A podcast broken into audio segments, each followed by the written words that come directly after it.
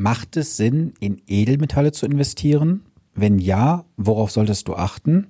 Und wenn man sich mal Aktien mit Edelmetallen vergleicht, welche Investition lohnt sich eher? Diese Fragen beantworte ich in dieser Podcast-Episode. Bleibe dran. Herzlich willkommen zu Vermögensaufbau abseits der Masse. Hier bekommst du Tipps und Tricks zu den Bereichen Geld, Kapital und Wohlstand. Denn jeder falsch investierte Euro ist ein verlorener Euro. Viel Spaß dabei!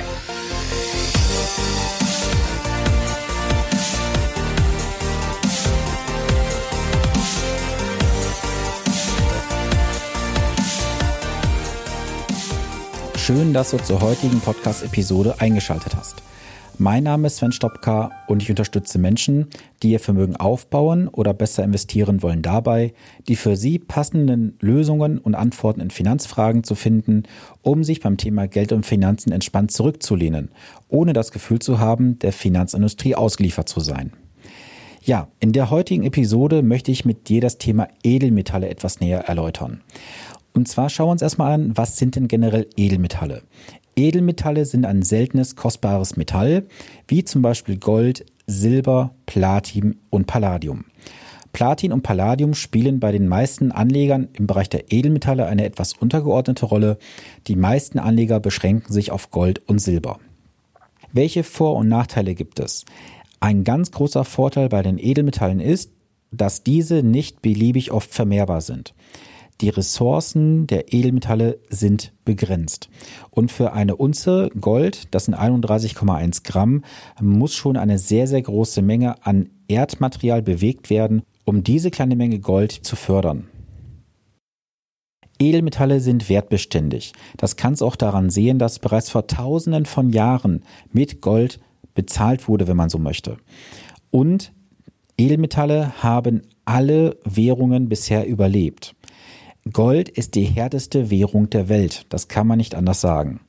Und Edelmetalle sind unabhängig vom Finanzsystem. Natürlich hängen auch die Edelmetalle etwas an den entsprechenden Preisen an den Börsen, aber erstmal sind Edelmetalle komplett unabhängig vom Finanzsystem. Welche Nachteile gibt es? Bei den Nachteilen fällt mir spontan ein die Lagerung. Wie kannst du denn Edelmetalle lagern? Du kannst die Edelmetalle im Bereich eines Tresorraumes bei dem Handelshaus beispielsweise lagern. Das bietet zum Beispiel Pro Aurum in München an. Oder du kannst es auch in einem Zollfreilager, beispielsweise in der Schweiz oder Hongkong lagern. Beide Möglichkeiten haben laufende jährliche Kosten, die du auf jeden Fall bei deiner Planung berücksichtigen musst. Dann hast du die Möglichkeit, es ganz konventionell zu tun, und zwar kannst du deine Edelmetalle im Schließfach bei der Bank lagern. Nur davon möchte ich dir ebenfalls abraten. Es gab bereits Situationen in der Vergangenheit, dass die Banken morgens nicht mehr geöffnet haben. Und dann ist natürlich auch der Zweck eines Edelmetalls, sprich einer Krisenwährung, das ganze Absurdum führt. Denn was bringt dir ein Edelmetall im Schließfach der Bank, wenn die Bank morgen oder übermorgen nicht mehr öffnet? Es gab auch in den USA seinerzeit die Situation, dass die Bankschließfächer konfessiert wurden. Sie wurden also versiegelt, konnten nur im Beisein eines Finanzbeamten oder eines Mitarbeiters der Bank geöffnet werden und wurde dort Gold gefunden, wurde das konfessiert für den Staat und wurde dann mit einer kleinen Entschädigung entschädigt. Bleibt nur noch die Möglichkeit, das Gold zu Hause zu lagern. Auch hier ist etwas Vorsicht geboten.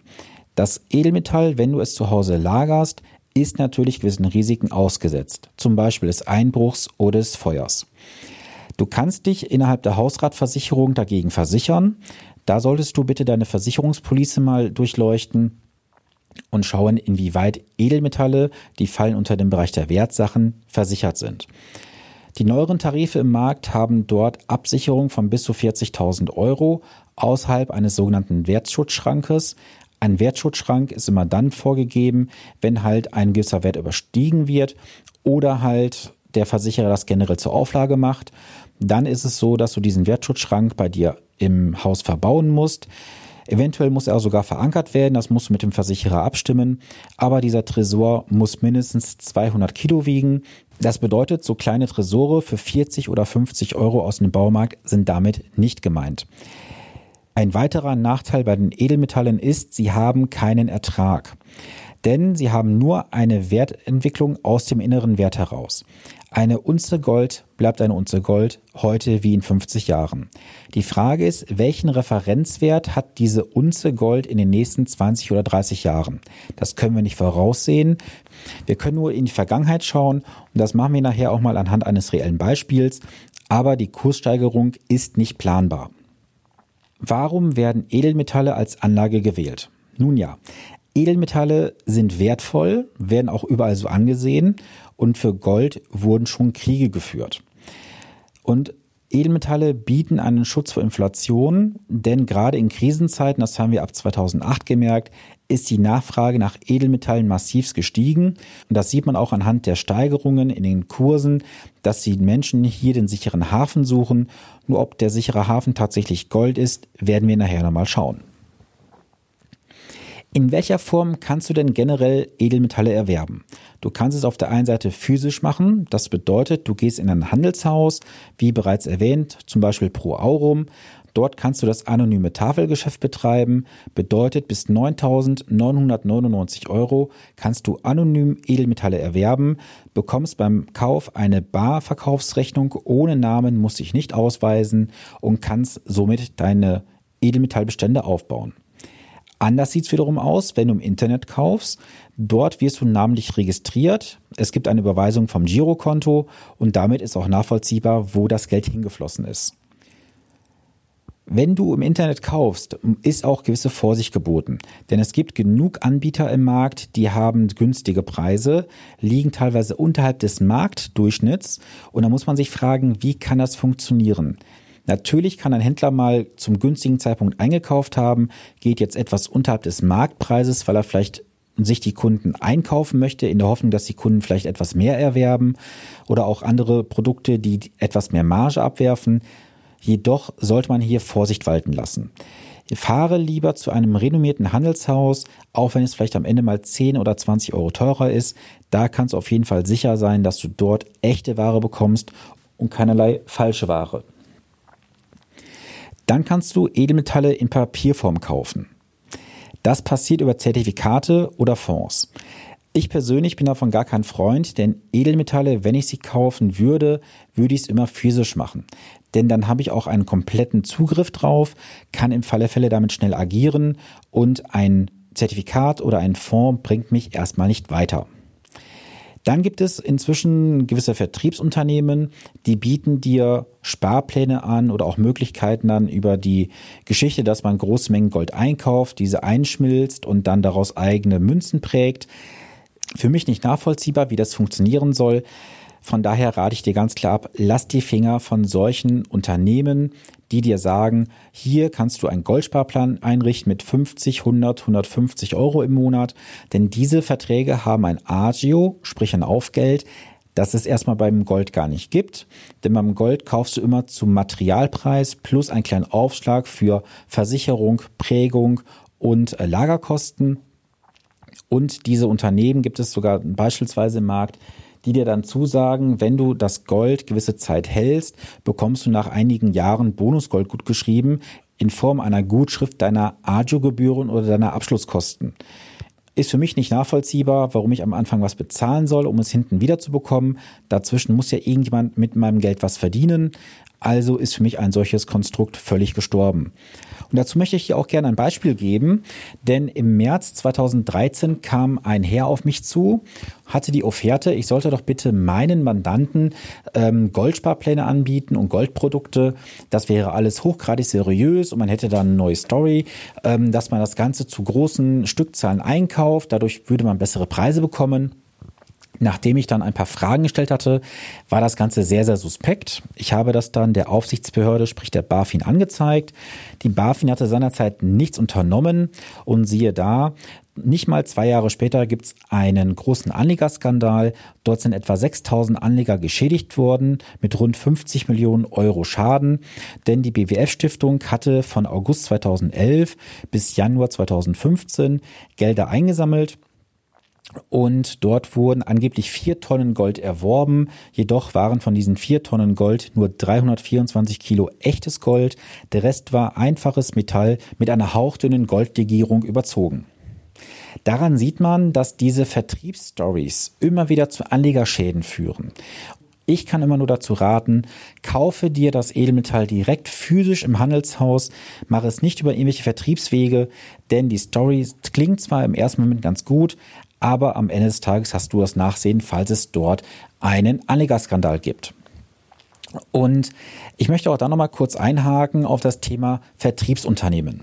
Es gibt Vertriebsunternehmen in Deutschland, die bieten dir an, Lebens- und Rentenversicherungen rückabzuwickeln mit dem Ziel, dass du dann dieses Geld in einen Goldsparplan investierst oder auch Gold dafür kaufst. Auch da ist Vorsicht geboten, denn hier wird zum Teil, wie ich schon mitbekommen habe, auch mit einer sogenannten Abtretungserklärung gearbeitet. Bedeutet also, das Geld geht nicht direkt auf dein Konto, sondern an eine Gesellschaft, die dazwischen geschaltet ist. Und dieses Unternehmen verkauft auch keine Krügerränder, Maple Leaf oder Wiener Philharmonika, sondern eigene Münzen. Diese eigenen Münzen habe ich noch nie gehört vom Namen und jetzt versuch doch mal eine nicht bekannte Münze irgendwo auf der Welt zu tauschen gegen die entsprechende Landeswährung. Das kann teilweise recht schwierig werden. Ein Krügerrand, ein Maple Leaf, ein Wiener Philharmoniker oder auch ein American Eagle, das sind alles bekannte Münzen, die du jederzeit überall auf der Welt eintauschen kannst. Daher meine ganz klare Empfehlung, kaufe gängige Münzen und Barren und keine Exoten, denn das Argument von denen ist, dass im Falle Fälle die jeweiligen Staaten die Münzen konfiszieren kann. Das kann durchaus passieren. Jedoch gebe ich mal zu bedenken, dass wenn du anonym im Tafelgeschäft eine Münze erwirbst, dann weiß nicht der kanadische Staat, auch nicht Südafrika weiß, dass du jetzt eine oder zwei Münzen besitzt. Wie soll das Ganze konfisziert werden, wenn du im anonymen Tafelgeschäft deine Münzen erwirbst? Denn alles, was keine Nennwährung hat, sprich keine 50 kanadischen Dollar, keine 5 Rand oder was auch immer, ist letztendlich nur eine Medaille. Und eine Medaille ist keine Münze. Und das vergessen leider Gottes einige Anleger inzwischen, weil man sich dann auf diese Story verlässt und sagt, ja gut, bevor ich da ein Risiko eingehe, kaufe ich da lieber etwas sicheres. Ich denke mal, das wird im Falle Fälle eher andersrum sein. Und bedenke auch bitte, es gibt bei einem Edelmetall kein Agio, was du hier in der Regel bei diesen Vertriebsgesellschaften bezahlst. Meine Empfehlung ist, kaufe bitte in einem Handelshaus, das renommiert ist und investiere maximal fünf bis aller maximal zehn Prozent deines Gesamtvermögens in Edelmetallen. Und das solltest du auch langfristig tun, denn langfristig wirst du eventuell, ich kann es dir nicht versprechen, einen Ertrag erwirtschaften. Und ich möchte mal hier einen Vergleich ziehen. Und zwar, wenn du beispielsweise vor 51 Jahren 20.000 D-Mark in Gold investiert hättest oder in den Fondak A-Fonds. Ich habe mich bewusst für den Fondak A-Fonds entschieden, weil dieser eine sehr lange Zahlenhistorie hat.